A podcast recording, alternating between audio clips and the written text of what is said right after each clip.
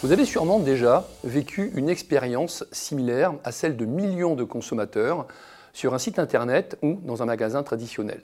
Le cross-selling. Souvenez-vous du vendeur de chaussures qui vous propose, en plus de cette nouvelle paire de chaussures, le cirage, des lacets supplémentaires de couleur ou la fameuse bombe imperméabilisante. Sur Internet, le site qui vous propose, en plus de votre livre, les tomes suivants, en vous faisant une offre commerciale extrêmement intéressante financièrement. Ces deux exemples relèvent de stratégies cross-selling. Alors, le cross-selling, c'est quoi? Bah, Le cross-selling, que l'on peut aussi traduire en français par vente croisée ou vente complémentaire, est une stratégie commerciale qui incite le consommateur à augmenter le montant de son panier d'achat en magasin ou sur le web. Le plus souvent, l'offre commerciale repose sur des produits qui vont compléter de manière pertinente l'offre du produit initialement choisi. Une ceinture pour un pantalon, une lotion pour la douche avec un parfum, une lotion après soleil avec de l'huile solaire. Comment construire son offre cross-selling?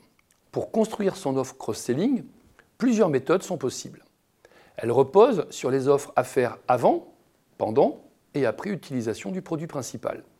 L'offre pendant la consommation du produit principal consiste à proposer des produits, biens ou services qui peuvent être consommés simultanément, comme un pantalon avec une ceinture, le dentifrice pour une brosse à dents, une assurance lors de l'achat d'un ordinateur. L'offre avant et après propose des produits que l'on peut consommer soit avant, soit après la consommation du produit de départ.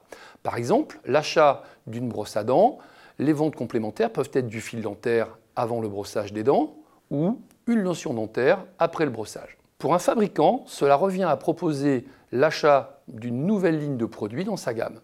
Pour un distributeur, cela revient à proposer de nouvelles lignes ou gammes dans son assortiment. La stratégie cross-selling est-elle efficace? Selon certains analystes, le cross-selling augmenterait de 20% les ventes et de 30% les bénéfices. En e-commerce, les ventes incitatives représentent entre 10 et 30% des revenus. Selon le site Zipdo, 35% du chiffre d'affaires d'Amazon provient du cross-selling et 60% des clients préfèrent les ventes groupées, croisées. Ce modèle devient même pour 51% des entreprises leur principale stratégie de croissance. Quels sont les moyens pour générer des offres cross-selling? Les moyens d'inciter le consommateur à un achat d'impulsion et ainsi d'augmenter son panier d'achat sont nombreux. Les plus connus reposent sur l'avantage prix, soit en s'appuyant sur le biais cognitif de rareté en proposant le produit complémentaire à un prix réduit pendant une courte période, soit par du marketing automation et l'envoi de mailings personnalisés, ciblés, prenant en compte l'historique des achats du client.